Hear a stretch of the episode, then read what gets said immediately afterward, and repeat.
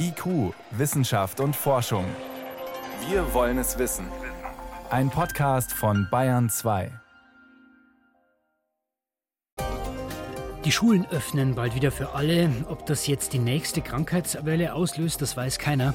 Wir tragen gleich mal zusammen, welche wissenschaftlichen Erkenntnisse es zur Ausbreitung des Virus unter Kindern gibt. Und dann machen wir uns auf die Suche nach dem Ursprung. Woher kommt dieses Virus wirklich?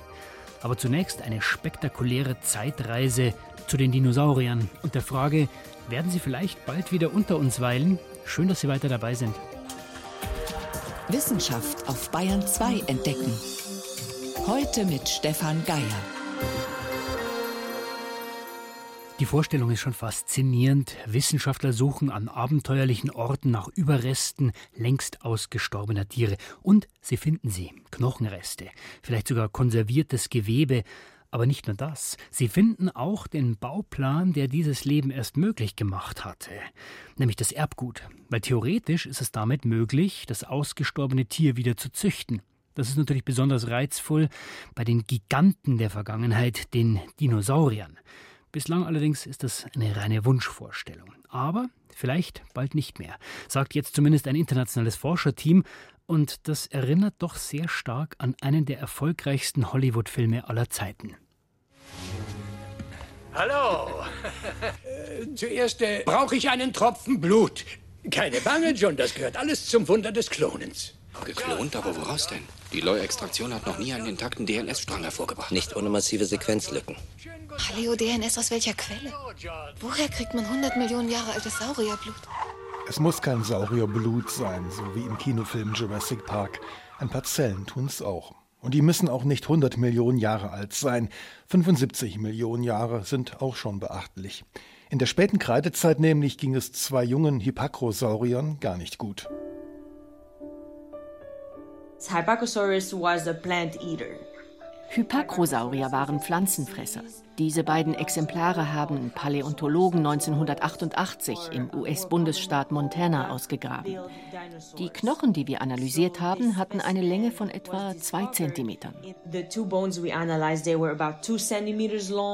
Um besser in sie hineinsehen zu können, hat die Französin Alida Bayeul vom Institut für Wirbeltierpaläontologie und Paläoanthropologie der Chinesischen Akademie der Wissenschaften hauchdünne Schnitte angefertigt von einem Zwanzigstel Millimeter Dicke. Unter dem Mikroskop dann gab es eine Überraschung. In diesen dünnen Schnitten sehen wir eine Zellteilung. Aus einer Zelle werden gerade zwei. In den Zellen erkennen wir den Zellkern. In ihm befindet sich das Erbmaterial, die DNA.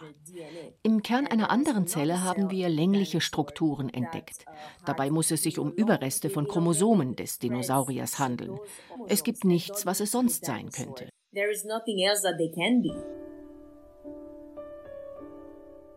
Allerdings ergeben einzelne DNA-Stränge noch kein Genom. Und das Sequenzieren, das Entschlüsseln der kompletten Erbsubstanz eines Dinos, das dürfte schwierig werden. Martin Sander arbeitet als Paläontologe am Institut für Geowissenschaften der Uni Bonn. Er verfolgt die Arbeit seiner amerikanischen, französischen und chinesischen Kollegen. Grundsätzlich ist es also eine extrem spannende Sache. Fossiler Knochen hat offensichtlich die Fähigkeit, bei seiner Versteinerung organische Reste mit einzuschließen. Das ist irgendwie so eine Art Safe, wo eben Dinge über Jahrhunderte von Millionen erhalten werden können. Dazu gehören in diesem Fall Chromosomen, Zellkerne und ganze Zellen.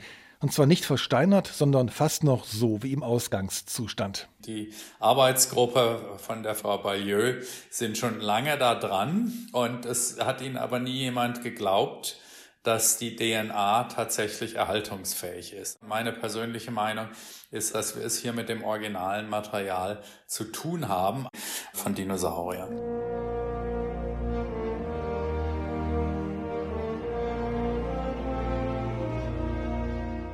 Dinosaurier-DNA. Das ist mehr als Forscher noch vor wenigen Jahren zu träumen gewagt hatten. Erst war der Aufbau von Dino-Haut unbekannt. Heute wissen Paläontologen, dass viele Tiere ein Federkleid besaßen. Mittlerweile lassen sich auch einige Geräusche der Riesenechsen rekonstruieren. Und selbst die Farben einzelner Arten, die Wissenschaftler bislang nur mutmaßen konnten, sind heute geklärt. rückt Isla Nubla mit ihren Dino-Rückzüchtungen aus der Erbsubstanz damit mehr und mehr in den Bereich des Möglichen? Jurassic Park ist hervorragende Science Fiction, insofern als dass da etwas Plausibles beschrieben wird, was aber eben hochgradig unwahrscheinlich ist.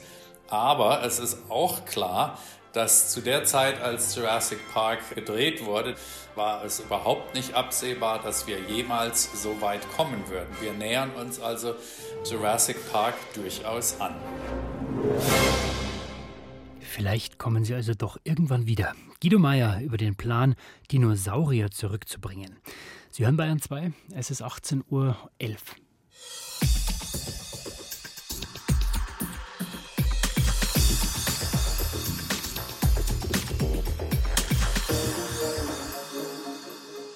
Noch sind die Schulen für die meisten zu, aber bald geht's wieder los, so die Signale aus der Politik.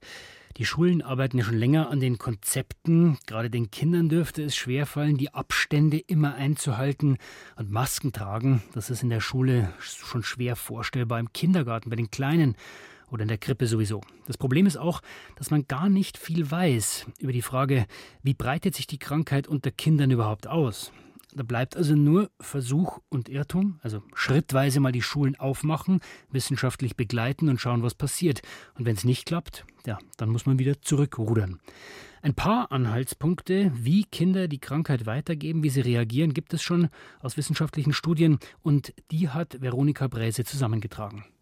Eine chinesische Studie versucht, sich über statistische Hochrechnungen der Frage anzunähern, welche Rolle Kinder bei der Corona-Pandemie spielen. Sie wurde jetzt im Fachblatt Science mit Daten aus China und Shanghai veröffentlicht. In telefonischen Befragungen gaben Erwachsene und Kinder vor und nach dem Shutdown Auskunft, wie viele Kontakte sie zu anderen Menschen hatten. Die Anzahl der Kontakte haben Forscher mit Infektionszahlen in Beziehung gesetzt, erklärt die Wirtschaftswissenschaftlerin Maria Litinova. Wir haben herausgefunden, dass sich Kinder, die in Kontakt mit Infizierten kommen, seltener anstecken. Ein Erwachsener kann durch einen Kontakt angesteckt sein. Ein Kind braucht drei Kontakte, um infiziert zu werden. Sagt ihre Statistik. Das Risiko ist bei Kindern also nur ein Drittel so hoch wie bei Erwachsenen, sich anzustecken. Kinder scheinen besser geschützt zu sein. Dagegen haben Personen im Rentenalter das 1,5-fache Risiko, sich zu infizieren. Sie sind also viel stärker betroffen. Die Hochrechnungen sind aber kein Beleg dafür, dass Kinder gegen das neue Coronavirus quasi immun wären. Wenn man die Zahl der Kontakte mit Infizierten erhöht, dann steigt auch die Zahl der Kinder, die sich anstecken. Experten halten diese statistische Arbeit für fundiert und sauber gerechnet. Stecken sich Kinder also nicht so leicht mit dem Coronavirus an, spreche das dafür, Schulen und Kitas schneller wieder zu öffnen. Diesen Schluss lässt auch eine Studie aus Island zu. 9000 Personen wurden getestet, darunter war kein einziges Kind unter zehn Jahren infiziert. Aber Eva Annette Refus hält dagegen, dass nicht alle Wissenschaftler diese Einschätzung teilen. Sie hat als Biologin an der Uni München sämtliche Studien weltweit zu Kindern und Corona zusammengetragen. Also mir sind ein paar Studien bekannt, die tatsächlich die Rolle von Kindern näher untersucht haben. Zwei dazu kommen aus China und die deuten darauf hin, dass Kinder und Erwachsene sich mit gleicher Wahrscheinlichkeit infizieren können.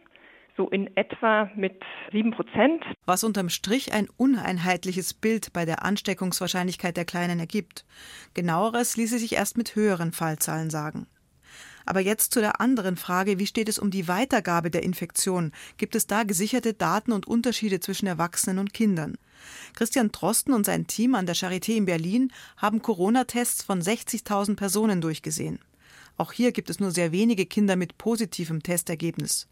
Nur 49 Kinder im Alter bis zehn Jahren waren in dieser großen Gruppe infiziert. Wobei man natürlich immer bedenken muss, dass Kinder seit Wochen abgeschottet zu Hause sitzen. Außerdem werden sie selten getestet, weil sie das Coronavirus in der Regel nicht krank macht. Und wer sich gesund fühlt, der geht nicht zum Test. Aber trotz der geringen Zahl der infizierten Kinder kommt der Mediziner Drosten zu einer ganz anderen Einsicht. Im Rachen der erkrankten Kinder finden sich ähnlich viele Viren wie bei Erwachsenen. Die Auswertung, das Endergebnis ist, was die Laborseite angeht, glasklar. Wir haben eine ganz saubere statistische Analyse gemacht und diese statistische Analyse sagt, wir können in Kindergruppen nicht nachweisen, dass die unterschiedliche Viruskonzentrationen in den Atemwegen haben gegenüber Erwachsenen. Das heißt, wahrscheinlich sind viele Kinder genauso infektiös wie Erwachsene. Weitere Studien müssen nun ergründen, was schwerer wiegt. Einerseits sind Kinder wohl nicht so anfällig für das Virus, andererseits verbreiten sie es aber, wenn sie es haben, genauso stark wie Erwachsene. Deshalb weiterhin der Rat, bei der Öffnung der Kitas und Schulen behutsam vorzugehen und Abstands- und Hygieneregeln einzuhalten. Nicht, dass es so geht wie an einem Gymnasium in Nordfrankreich, wo sich zwischen Februar und März rund 40 Prozent der Schüler und Lehrer am Coronavirus infiziert hatten. Schulöffnungen also nur für kleine, überschaubare Gruppen. Das empfiehlt auch Klaus Michael Debatin vom Universitätsklinikum Ulm. Das schrittweise Vorgehen, dass man erst eine Gruppe zulässt, dann sieht, was hat das für einen Einfluss und dann eine andere Gruppe zulässt, das ist, denke ich, auf jeden Fall sinnvoll. Er untersucht in Baden-Württemberg gerade, wie sich Notbetreuungen auswirken, in denen manche Kinder nun schon seit einigen Wochen regelmäßig zusammenkommen. Seine Ergebnisse müssten in Kürze vorliegen und werden das Puzzle ergänzen. Und wir werden das Ganze natürlich auch weiter beobachten.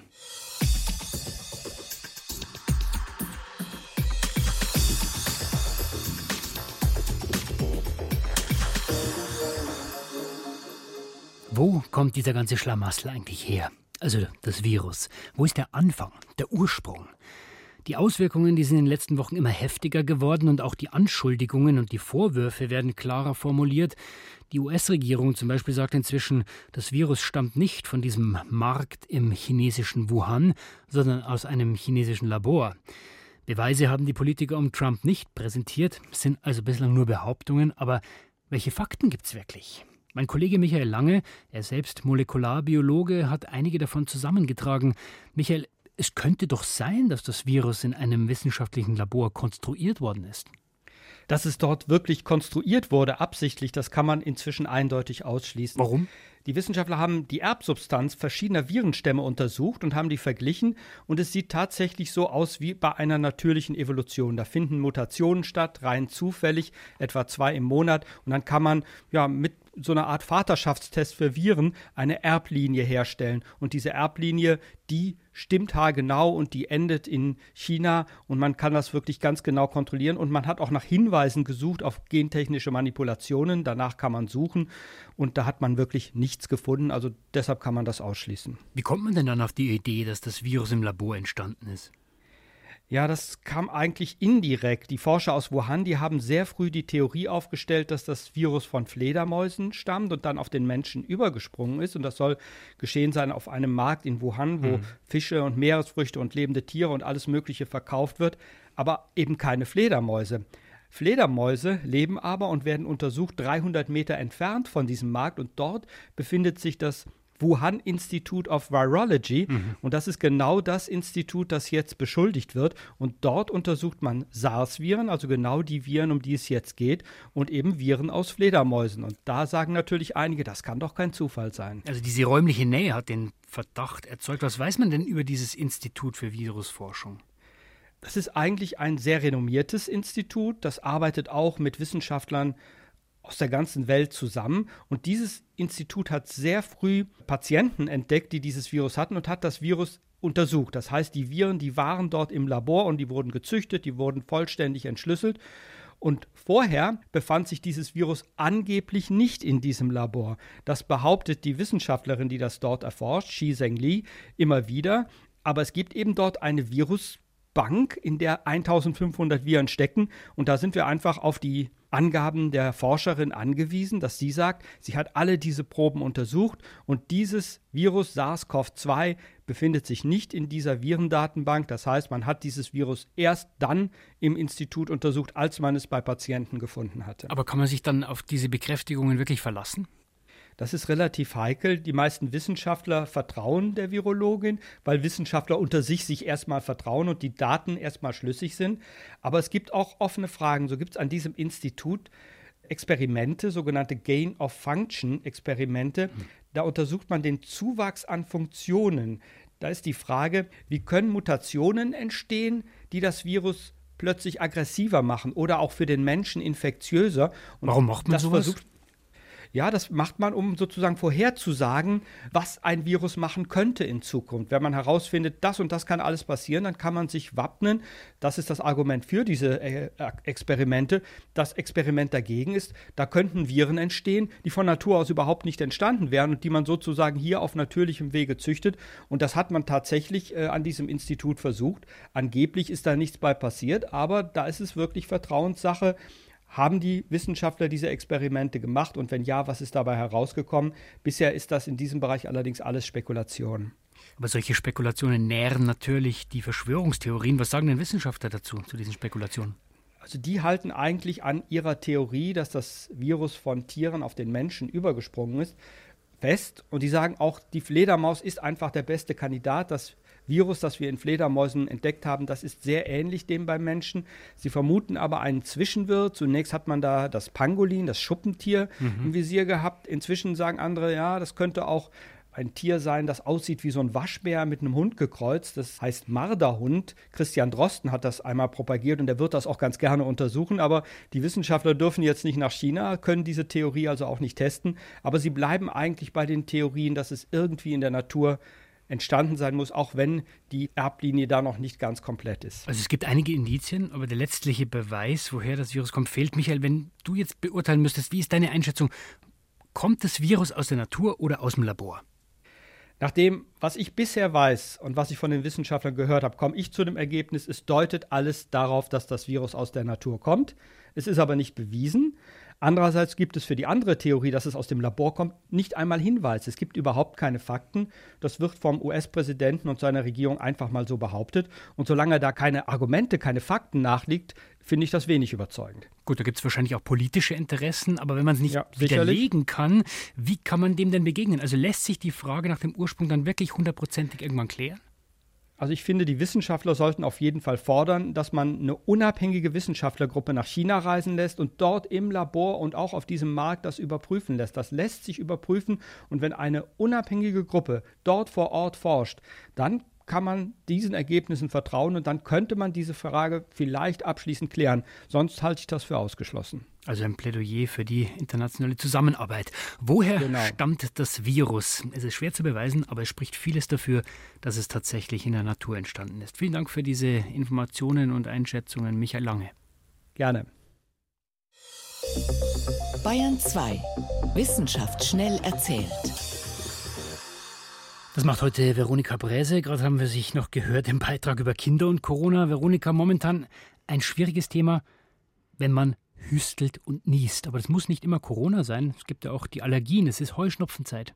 Ja, und manche Allergiker reagieren sogar allergisch, wenn gar keine Pollen, Hausstaub oder andere Allergene da sind. Aha. Das zeigt ein Experiment in Tübingen mit Heuschnupfenpatienten. Die haben an einem Abend ein Nasenspray mit einer Pollendosis bekommen. Dazu war ein Duftstoff gemischt. Erwartungsgemäß haben alle Allergiker auf dieses besondere Nasenspray reagiert, mhm. also mit Husten, Schnupfen, Augentränen, vielleicht auch Asthma. Die Hälfte der Teilnehmer ist, im Anschlaf, äh, ist dann im Anschluss schlafen gegangen, die andere Hälfte musste bis zum nächsten Abend wach bleiben. Und dann kam irgendwann die nächste Testeinheit. Gleicher Versuchsraum, gleiches duftendes Spray, diesmal aber ein Spray ohne Allergen. Okay. Und das Ergebnis war interessant. Also diejenigen, die nicht geschlafen hatten, die hatten keine allergische Reaktion auf das Spray. Ist ja auch kein Wunder, weil da ja war auch nichts drin, drin war. Ja. Genau. Aber die Schläfer, die haben sofort ganz heftig auf das harmlose Spray reagiert. Ja, das ist erstaunlich. Und weiß man auch warum? Also das liegt offenbar daran, dass sie im Schlaf die Situation im Gehirn abgespeichert haben. Also in diesem Raum mit diesem duftenden Spray, auf das reagiere ich allergisch. Und Experten sagen dazu, das ist der Nocebo-Effekt. Das bedeutet, dass der Schlüsselreiz ausreicht, also der Raum oder der Duft, um dann die allergische Reaktion auszulösen, ganz ohne Allergen. Also nur das alleine reicht schon. Aber dafür muss das Gehirn im Schlaf Gelegenheit haben, die Schlüsselreize abzuspeichern. Und schlafen muss man. Ja. Jetzt geht's ins Weltall zu einem schwarzen Loch, das man entdeckt hat. Da gibt's ja relativ viele. Da gibt's viele. Ungewöhnlich ist, dass an diesem schwarzen Loch, dass das so wahnsinnig nah an der Erde ist und zwar so nah wie kein anderes. Nur 1000 Lichtjahre entfernt von uns. 1000 Lichtjahre, Puh. Zumindest im Universum ist das ein Katzensprung. Hm. Ja, aber es ist unsichtbar. Und deshalb hat man jetzt dieses schwarze Loch nicht entdeckt, obwohl es ja so nah bei uns hm. ist. Andere schwarze Löcher verraten sich durch Röntgenstrahlen, die sie freisetzen. Und das macht dieses schwarze Loch eben nicht. Es ist still, unsichtbar und sendet keine Strahlen aus. Und wie hat man es dann gefunden? Also auffällig sind da die beiden Begleitsterne die kann man sehen. Und einer dieser Sterne, das hat man mit Teleskopen beobachtet, hat alle 40 Tage ein unsichtbares Objekt umkreist, also mhm. eben dieses schwarze Loch. Und die Forscher vermuten, dass es noch viel mehr solche schwarzen Löcher geben muss, die also nicht strahlen und die man deswegen auch nicht sieht. Sie entstehen, wenn Sterne am Ende ihres Daseins kollabieren und im schwarzen Nichts versinken. Zum Schluss zu einer umtriebigen Stockente aus Gießen. Die schafft es in die Meldungen, weil sie einen Rekord aufgestellt hat. Das Tier ist 2250 Kilometer in nur zwei Tagen geflogen. Das ist weit. Ja, Wissenschaftler aus Gießen hatten die Ente mit einem GPS-Sender ausgestattet. Anfang April hat der solarbetriebene Sender plötzlich keine Daten mehr geschickt. Man dachte, naja, der Sender ist vielleicht kaputt mhm. gegangen. Aber Anfang Mai, da kam jetzt doch, doch wieder plötzlich kam ein großes Datenpaket an mit interessanten Neuigkeiten. Die Ente war in ihr Brutgebiet im Norden Russlands geflogen. Also ganz weit weg. Dabei hat die Ente die Ostsee überquert und das mit einer Spitzengeschwindigkeit von 125 km km/h. Und im Harz musste die Ente ganz weit hinaus, also 780 Meter über Null, auch eine enorme Flughöhe für eine Stockente, also rundum rekordverdächtig. Eigentlich wollten die Wildbiologen nur herausfinden, wie viele Enten in Hessen brüten und wie viele woanders. Hm. Und dann ist ein neuer Rekord aus dem Tierreich rausgekommen. Vielen Dank, Veronika Bresse, für die Kurzmeldungen.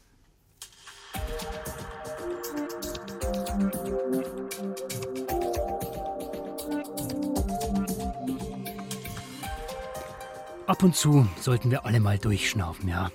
Ganz kurz mal langsam machen und abschalten. Nicht an Corona denken, nicht an das, was gerade schwierig ist. Einfach entspannen. Dabei hilft zum Beispiel ein ruhiger Blick in den Nachthimmel. Jetzt im Mai sind da oben nämlich einige spannende Dinge zu entdecken. Yvonne Meyer nimmt uns mit auf die Reise. Schichtwechsel bei den Abendsternen. Ein halbes Jahr lang war die Venus unser Begleiter in den Abend. Und auch bis Mitte des Monats ist unser Nachbarplanet im Westen zu sehen. Doch ihre Zeit als Abendstern geht zu Ende. Die Venus steht Abend für Abend immer tiefer. Dafür taucht ab etwa 16. Mai unter ihr der Merkur auf und löst sie ab. Das ist der innerste Planet des Sonnensystems. Am 22. Mai sind die beiden nur einen halben Finger breit voneinander entfernt und Ende Mai sieht man die Venus schon gar nicht mehr, den Merkur dagegen nach Sonnenuntergang immer länger, etwa eine Stunde lang. Auch ein sehr großes Sternbild gibt es im Mai zu bewundern, die Jungfrau. Das ist das zweitgrößte unserer bekannten Sternbilder. Der Mythos zur Jungfrau kommt aus dem antiken Griechenland. Da steht sie für die schöne Persephone, die Göttin des Wachstums. Die wird von Hades entführt in die Unterwelt und darüber trauert ihre Mutter, Demeter. Und weil Demeter die Göttin der Fruchtbarkeit ist, gehen die Ernten auf der Erde zugrunde. Und dann hat Hades ein Einsehen. Jedes Frühjahr darf Persephone aus der Unterwelt hervorkommen und mit ihr die Saat. Jetzt im Mai merkt man deutlich, die Nächte sind viel kürzer geworden. Im nördlichsten Zipfel Deutschlands gibt es sogar richtig weiße Nächte, also diese Nächte, in denen die Sonne so knapp unter dem Horizont verschwindet, dass es dämmerig hell bleibt, so ab Ende Mai. Ganz so ist es bei uns nicht, aber auch in Bayern wird es dann nur noch zwei Stunden lang richtig finster, und zwar im Süden. In Nordbayern wird es ab Anfang Juni gar nicht mehr richtig nachtschwarz, wenn auch noch dunkler als in Flensburg. Das ist schlecht fürs Sternegucken, aber irgendwie auch gut, denn die Nächte sind ja nicht mehr so kalt wie im Winter. Bis August werden sie noch andauern, diese Nächte, die eher dämmerig sind. Mehr Infos zum Sternenhimmel im Mai finden Sie unter br.de/slash Sternenhimmel. Und mit diesem Blick nach oben in den Sternenhimmel geht IQ für heute zu Ende. Am Mikrofon war Stefan Geier.